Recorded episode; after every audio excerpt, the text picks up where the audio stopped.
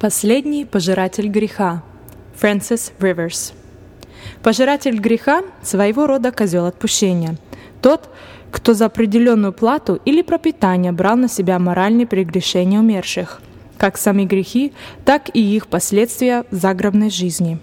Пожиратели греха были обычным явлением в начале XIX столетия в Англии, Южной Шотландии, пригородных районах Уэльса – Отсюда иммигранты привезли этот обычай в Америку, где практиковали его в далеких горных массивах Апалачей.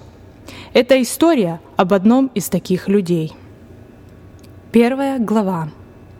Большие туманные горы. Середина 1850 года. Я впервые увидела пожирателя грехов тем вечером, когда бабулю Форбис несли к ее могиле – я была еще маленькой, а бабуля была моим лучшим другом, так что ее смерть была для меня большим горем. «Не гляди на пожирателя грехов, Кади», — сказал мой папа, — «и не спрашивай, почему». После такого предупреждения я старалась слушаться. Мама сказала, что я слишком уж любопытная. Папа сказал, что я везде сую свой нос. Только одна бабуля меня любила и понимала мой характер. Мои самые простые вопросы встречали яростное сопротивление. «Вот вырастешь, не твоем а дело. Чего всякие глупости спрашиваешь?» За год до смерти бабушки я перестала задавать вопросы. Я смекнула, что все ответы мне надо искать самой. Бабуля была единственным человеком, который относился ко мне с пониманием. Она часто говорила, что у меня такой же ищущий, любопытный дух, как у Яна Форбиса – это был мой дед. Бабушка сказала, что именно этот дух привел его сюда через все море. Хотя, может, это не вся правда. В другой раз она сказала, что во всем виноваты шотландские пастбища. Папа это подтвердил. Он как-то сказал, что деда выгнали с его земли и загнали на корабль, который плыл в Америку, для того, чтобы освободить землю под пастбище для овец. Во всяком случае, так ему сказали – я этого никак не могла понять. Почему животные были важнее, чем люди? Что касается бабушки, она была четвертой дочерью бедного жестянщика из Уэльса. И никакого будущего у нее не было. Она приехала в Америку не по желанию, а потому что выбирать было не из чего. Первое время она работала у одного богатого джентльмена в его большом доме в Чарльстоне – прислужила его красивой хрупкой жене, которую тот встретил в Кардифе. Там он на ней женился, а потом привез сюда. Его жена очень привязалась к бабушке. Сама она тоже была родом из Уэльса и тосковала по дому. Бабушка была тогда совсем молоденькой, по ее словам, лет 17. К несчастью, она недолго там работала. Дама умерла во время родов, и ребеночка забрала с собой. Джентльмен больше не нуждался в прислуге для жены, а те услуги, в которые он нуждался, бабушка предоставить отказалась. Она никогда не говорила, что это были за услуги, сказала только, что господин освободил ее от контракта и посреди холодной зимы отпустил, куда глаза глядят. Для бабушки наступили тяжкие времена. Чтобы не умереть с голоду, она бралась за любую работу, которую давалось найти. Тогда-то она и встретила моего деда – она вышла замуж за Яна Форбиса. Хоть и характер у него был. Что имела в виду бабушка, когда-то говорила, не знаю. Я никогда не видела своего деда. Разве только мне приходилось слышать, как мои дяди посмевались над этим его крутым нравом. Дядя Роберт как-то рассказывал, что однажды дед с парадного крыльца выстрелил моего папу, и не как-нибудь, а целых два раза к ряду. К счастью, дед был пьян, а папа – отличный бегун, иначе б я никогда не родилась. Дедушка Форбис умер за одну зиму до моего рождения. Была сильная метель, и он заблудился, потеряв дорогу домой. Где он тогда был, бабушка мне не сказала. Так бывало частенько, и меня это огорчало. Мне рассказывали не всю историю, а только обрывки. Потом мне годами пришлось собирать эти обрывки вместе. Хотя есть вещи, которые лучше не говорить вообще. На вопрос, почему она вышла замуж за такого жестокого человека, бабушка ответила, «Милая, у него глаза были такие голубые, ну точно как небо в сумерках. У тебя, Кади, такие же глаза, и твоего папы и Богу. и душа у тебя такая же ищущая, да поможет тебе Господь. Часто я не понимала того, что говорила бабуля. «А папа говорит, я на тебя похожа». Она погладила мне по щеке костяшками пальцев. «Ну да, может оно и так». Она грустно улыбнулась. «Да только бы не во всем». Больше она ничего не сказала. Может, на некоторые вопросы не стоило отвечать. В то утро, когда она умерла, мы с ней просто сидели и смотрели на долину. Она откинулась на спинку качалки, потерла руку, будто от боли. Мама была дома, делала какие-то дела по хозяйству. Бабушка болезненно скривилась, вздохнула воздух, посмотрела на меня. «Дай своей маме время», как же могли ранить какие-то четыре слова? Они сразу заставили меня вспомнить все, что было между мной и мамой, и что выстроило между нами стену. К несчастью, многое из этого не изменить нельзя, не исправить. И тут, а я тогда была ребенком, мне было лет десять, я увидела пред собой мрачную картину своего будущего. Тогда я молча положила голову на колени бабули — я всегда искала себе утешение в том, чтобы прижаться к ней поближе. Я не знала тогда, что и этого скоро не будет. Все же, если бы я могла вернуться назад и как-то исправить прошлое, чтобы не настали эти времена печали и одиночества, не думаю, что я стала бы это делать. Потому что рука Божья уже была на мне, хотя я едва ли знала, кто Он и есть ли Он вообще. За последний год я хорошо уяснила, что от слез нет никакой пользы. Боль может сидеть очень глубоко внутри, но ее никакими слезами не вымоешь оттуда. Как и, к примеру, дождь смывает грязь с крыши. Боль нельзя смыть или обличить, у нее нет конца. Бабушка положила руку мне на голову и стала меня гладить, как будто я была одним из охотничьих псов, что спали под нашим крыльцом. Мне это нравилось. Иногда мне очень хотелось стать охотничьим псом, потому что папа их очень любил. Мама с некоторых пор ко мне вообще не притрагивалась, да и папа тоже. Они почти не разговаривали друг с другом, а со мной уж тем более. Только мой брат Ивон проявлял ко мне какую-то привязанность, но это бывало нечасто. Ему приходилось много работать на ферме, помогать отцу, а когда у него оставалось чуток свободного времени, он прогуливался при луне с клани Бирнис. Словом, бабушка была моей последней надеждой, но теперь и она уходила. «Я люблю тебя, миленькая», знаешь, когда наступает зима, все становится такое холодное и мертвое. Но это не навсегда. Прошлым летом в сердце мамы пришла зима, и с тех пор ничего не менялось. Для меня ее сердце так и осталось замершей пустыней. Весенние цветы в Медвежьей долине совсем как покрывало из лаванды. И если б я могла загадать одно желание, то б я б сказала «Хочу букет тех цветов». Бабушка всегда так говорила, если б я могла загадать одно желание, я старалась исполнять ее желания и делала это с радостью. Сама же бабушка была слишком старой, чтобы далеко ходить. На моих глазах она ходила только в дом Эльды Кендрик, нашей самой ближней соседки, почти такой же старой, как бабуля. Но даже старость не мешала бабушке путешествовать в своем воображении. Она могла путешествовать далеко за океан, через горы и долины. Она частенько делала это ради меня — она рассказала мне о заброшенных тропах и разных местечках в горах, которые я сама едва бы когда-нибудь обнаружила. А благодаря бабуле, где я только не побывала в наших горах, стараясь добавить ей воспоминания в копилку. А кроме того, это позволяло мне бывать подальше от дома, от маминого недовольства и такого холодного ко мне отношения. Именно бабушка показала мне как-то весной тропинку цветущую долину. Оттуда я принесла полную корзину горных маргариток и васильков. Бабушка научила меня плести из них венок, который потом надела мне на голову.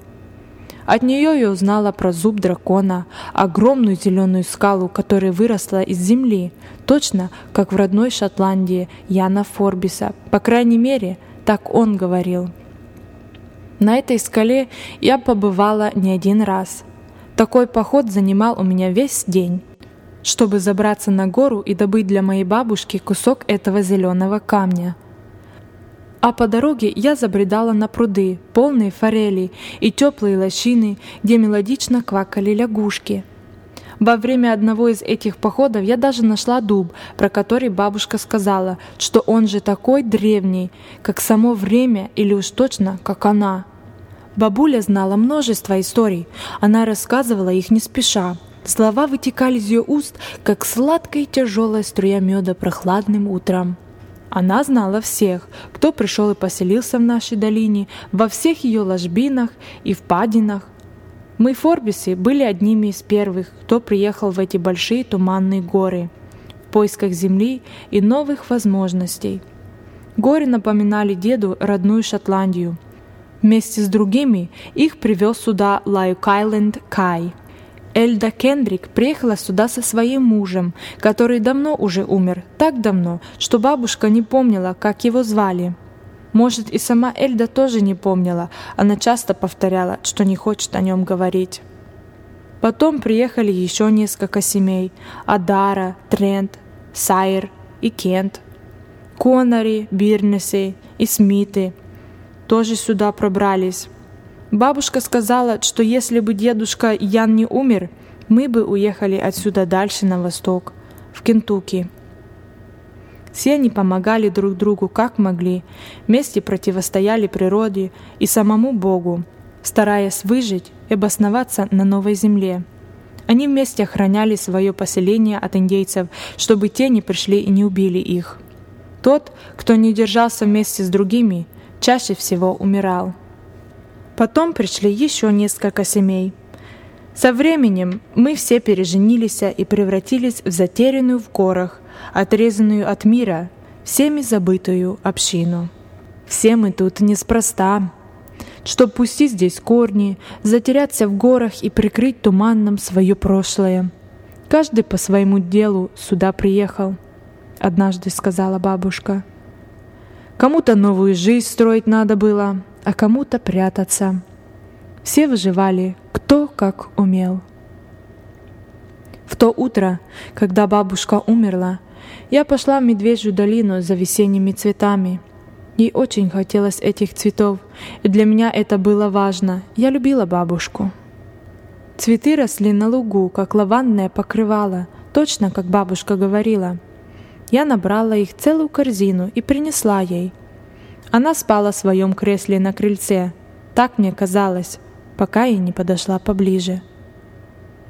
Она была белой, как цветы кизила. Глаза и рот широко открыты. Когда я положила цветы на колени, она не пошевелилась, не моркнула. Я поняла, что она ушла от меня. Что может быть страшнее для ребенка, чем видеть смерть лицом к лицу? Однажды я это уже видела, но теперь мне пришлось выпить полную чашу скорби и отчаяния, так, что это прошло по всему моему телу до самых костей. Пока меня не было дома, что-то покинуло бабушку или было украдено у меня. Ее глаза больше не моргали, из раскрытых губ не выходило дыхание. Она даже не была похожа на себя. Это была скорее сморщенная, безжизненная оболочка, которой подпирала соломенное кресло. Какое-то подобие бабушки Форбис, но не она сама.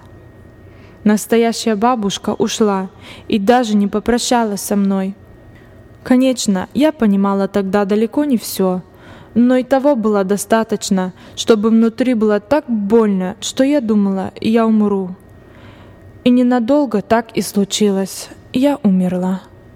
Или, по крайней мере, умерла та робкая надежда, что еще жила во мне прошлым летом. Мама остановила часы на каминной полке и закрыла зеркало по обычаю наших гор. Папа зазвонил похоронный колокол — Он звонил 87 раз, потому что столько лет прожила бабушка.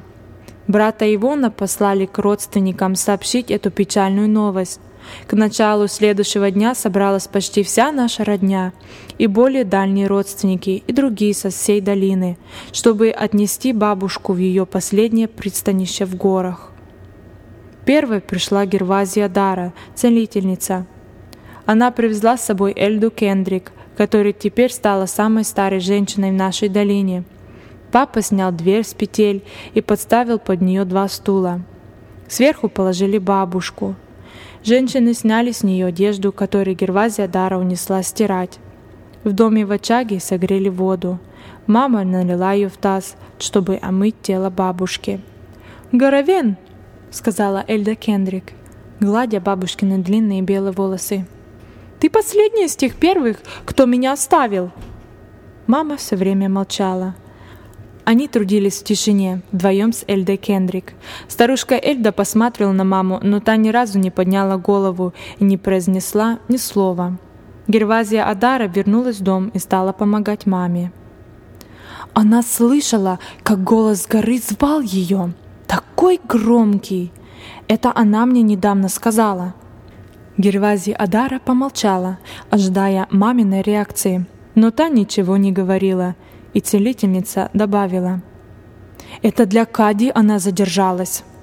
Так она мне сказывала». Мама подняла голову и посмотрела на Гервази тяжелым взглядом. «Мне и так горько. Зачем ты мне еще рану бередишь?»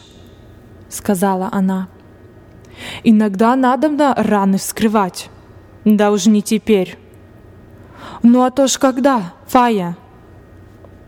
Мама повернулась ко мне, и я почувствовала на себе ее взгляд. Я съежилась в углу в надежде спрятаться. Как бы она ни осудила меня за то, что женщины мучают ее.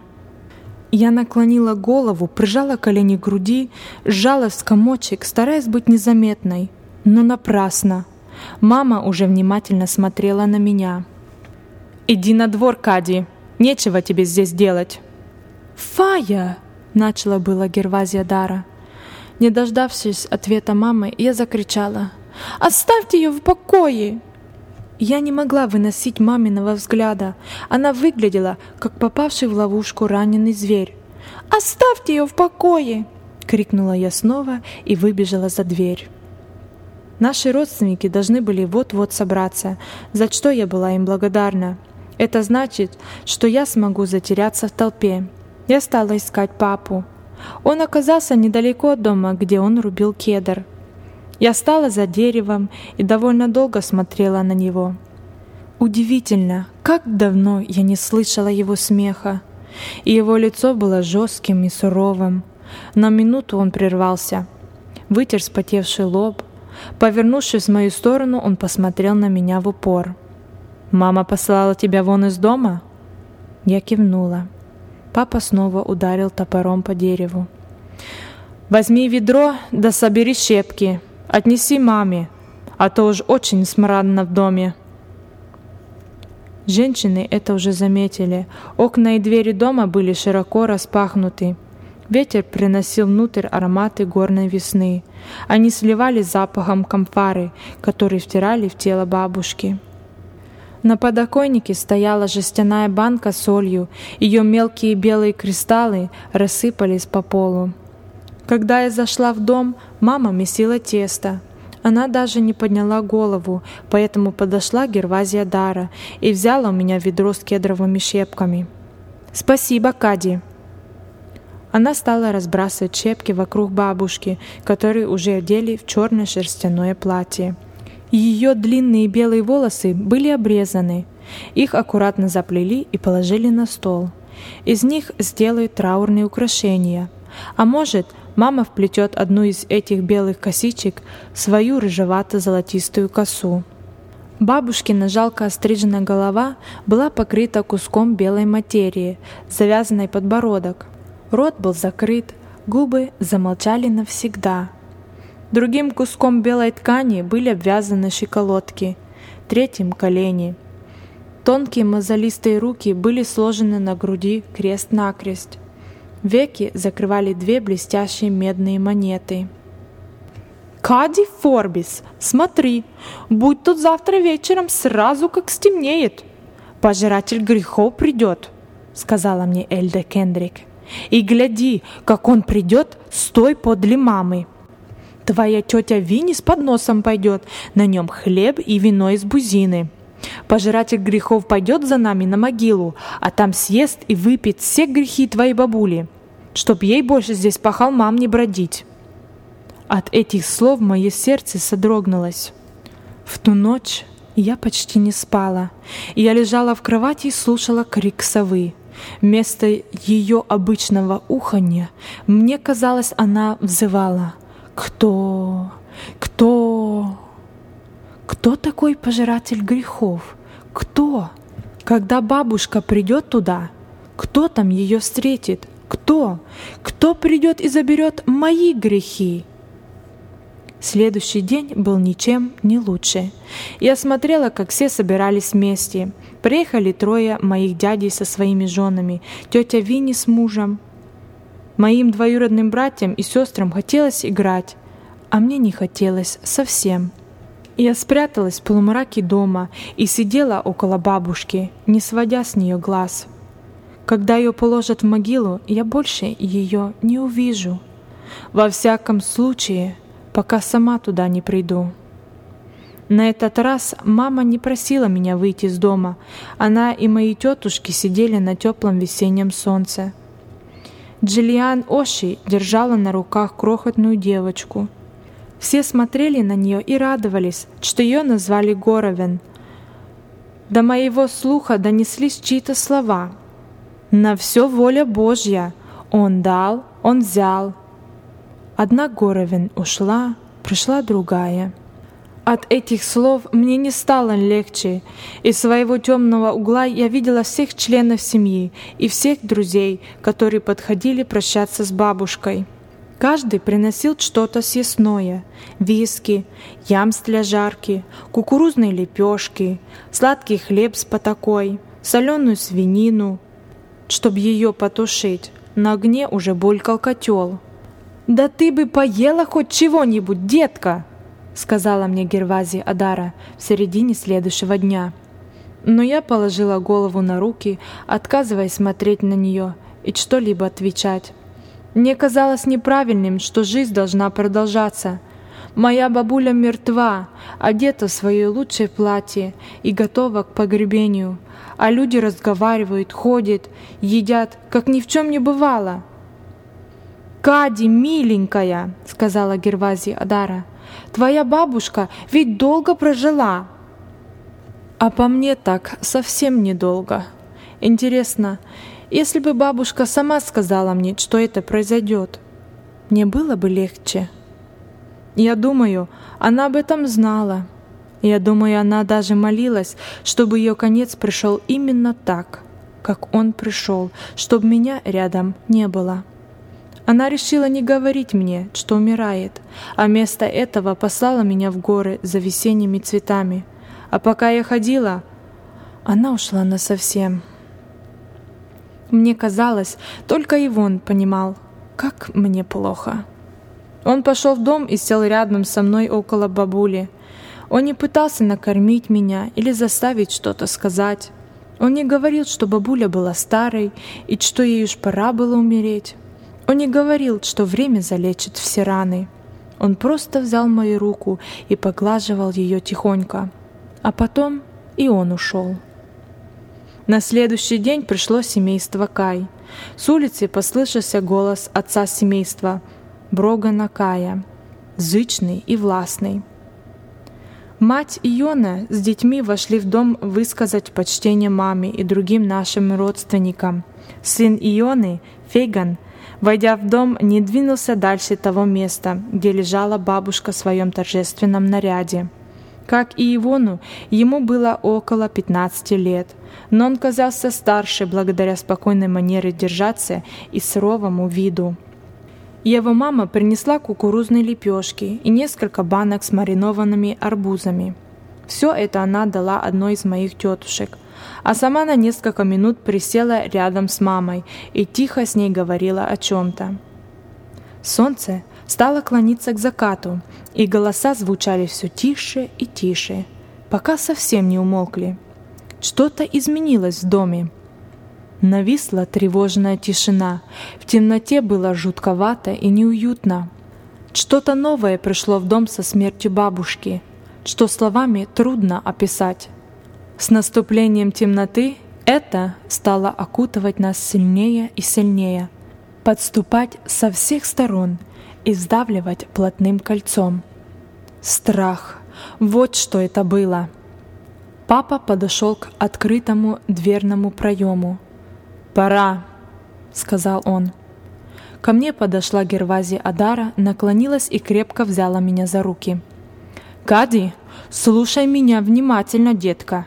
Не смотри на пожирателя грехов. Разумеешь, он ведь грехи несет, берет на себя все самое ужасное. Если ты взглянешь на него, он на тебя порченным глазом посмотрит, и какие-то из грехов на тебя перейдут. Чего доброго? Я посмотрела на маму. При свете светильника она стояла с напряженным лицом, глаза были закрыты. Она и теперь не смотрела на меня.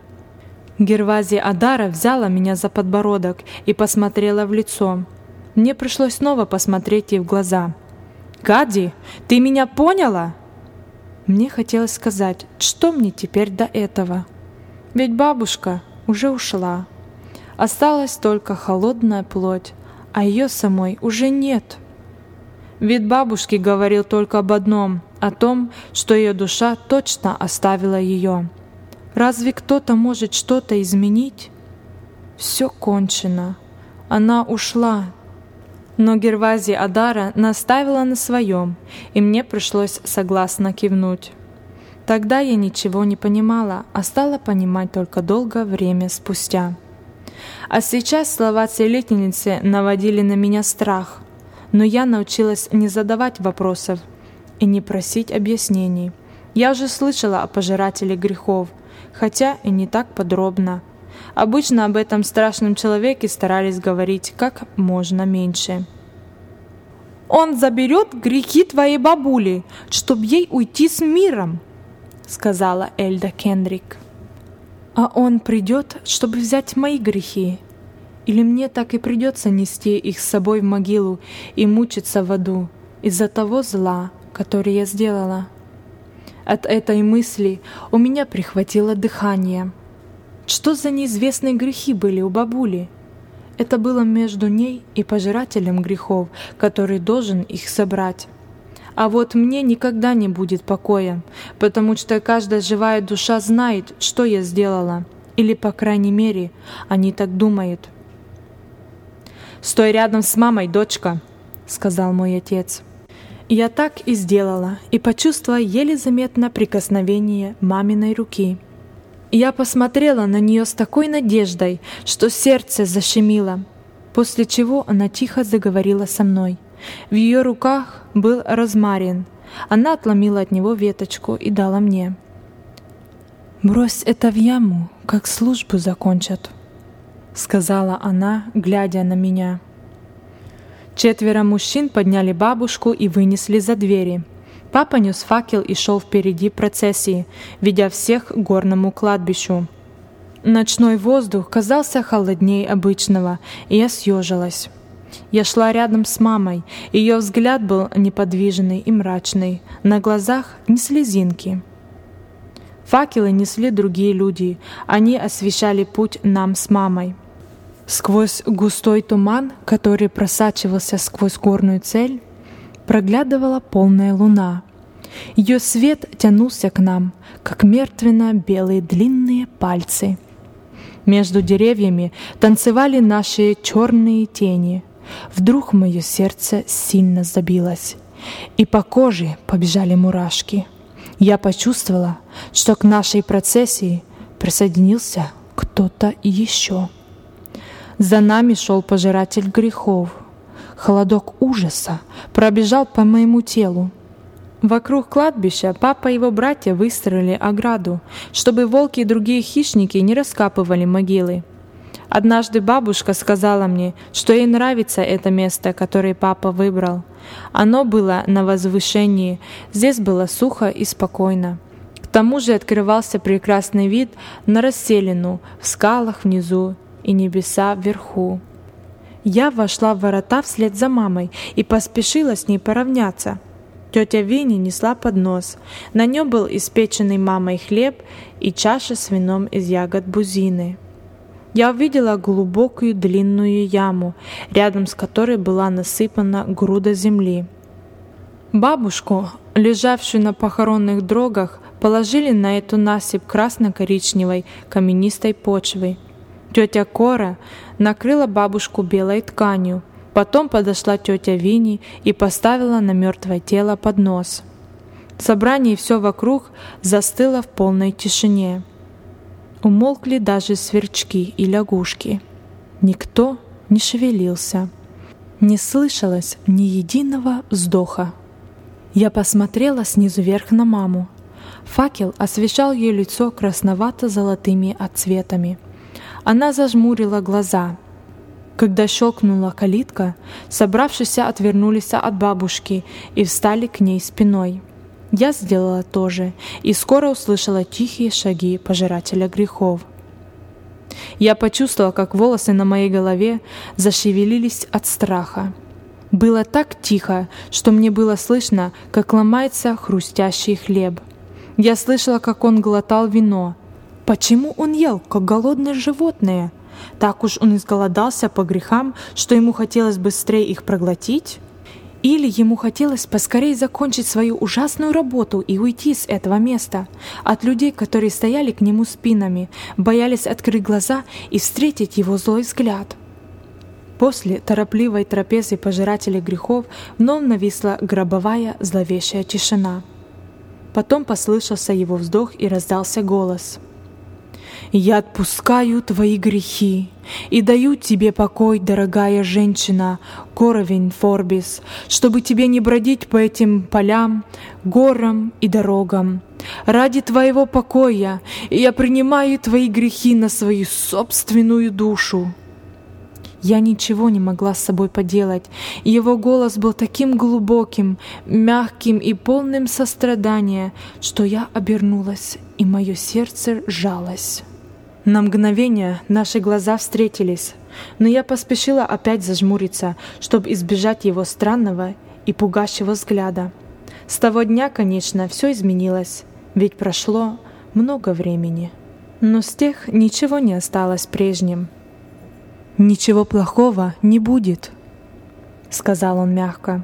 Звук его тихих шагов исчез за воротами кладбища. Я посмотрела ему вслед, но тьма уже поглотила его. Снова затрещали сверчки, где-то рядом заухала сова. Кто? Кто? Кто такой пожиратель грехов? Кто? Кто он такой? Кто? Я услышала всеобычный громкий вздох. Наверное, облегчение и благодарность за то, что все кончилось, и теперь бабушка будет покоиться в мире. Мама громко зарыдала, сильно вздрагивая. Так плачет от горя, когда нет утешения. Я знала, что она плакала не только по бабушке. Другие тоже плакали и грустно молились. Бабушку опустили в могилу вместо ее покоя. Близкие по очереди подходили и бросали в могилу веточки розмарина. Когда все было сделано и сказано, папа взял маму на руки и понес с кладбища. Я задержалась на месте и смотрела, как двое мужчин бросали землю в могилу. Каждый стук падающих камней земли отдавался холодным стуком внутри моего сердца. Один из мужчин оторвался от работы и посмотрел в мою сторону. «Иди, девочка, иди в дом, куда все идут!»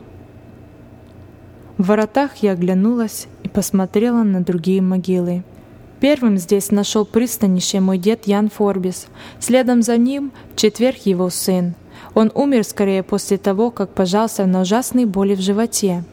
Потом всего за одну неделю от лихорадки умерли трое моих кузинов и тетя. А еще здесь был надгробный камень Эллен. На полпути домой я заметила в своих руках веточку розмарина, которую мне дала мама. Я забыла бросить ее в могилу.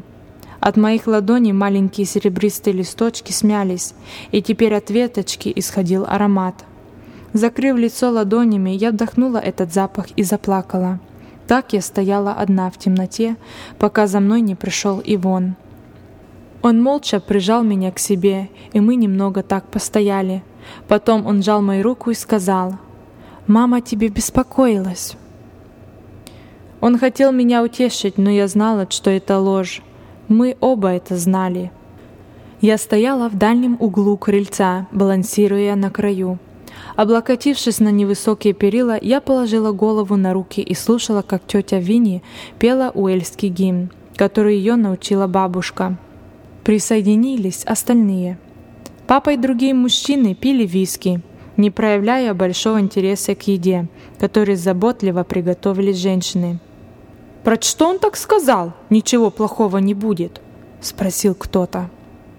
«Может, хотел сказать, что Гора Винфорбис не столько грехов сделала, сколько другие за такую долгую жизнь делают?»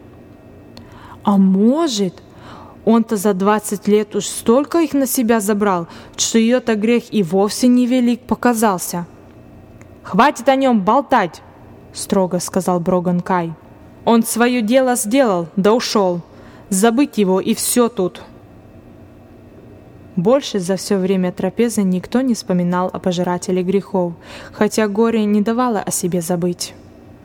Я очень устала и телом, и духом, и я легла на бабушкину кровать, свернувшись калачиком. Натянув на себя одеяло бабушки, я закрыла глаза и успокоилась.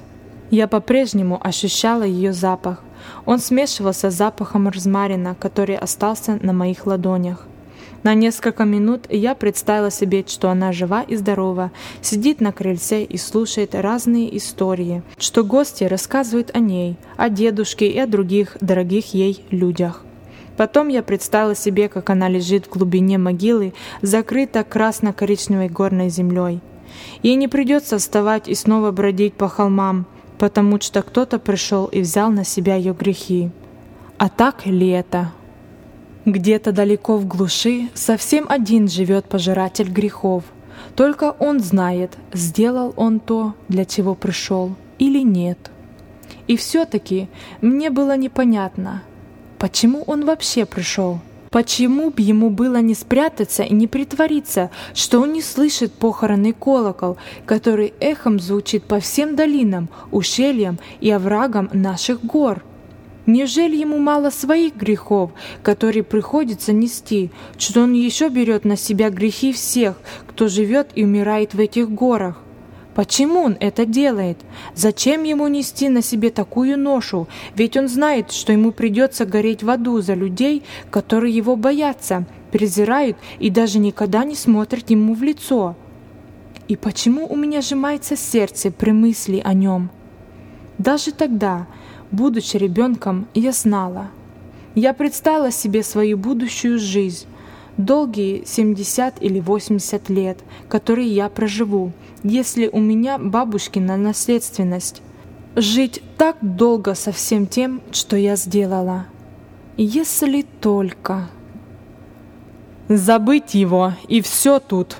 — приказал Броган Кай. Тогда тихий голос прошептал мне ухо. «Ищи и найдешь, моя дорогая, проси и получишь». И я знала, что найду, что бы из этого не вышло —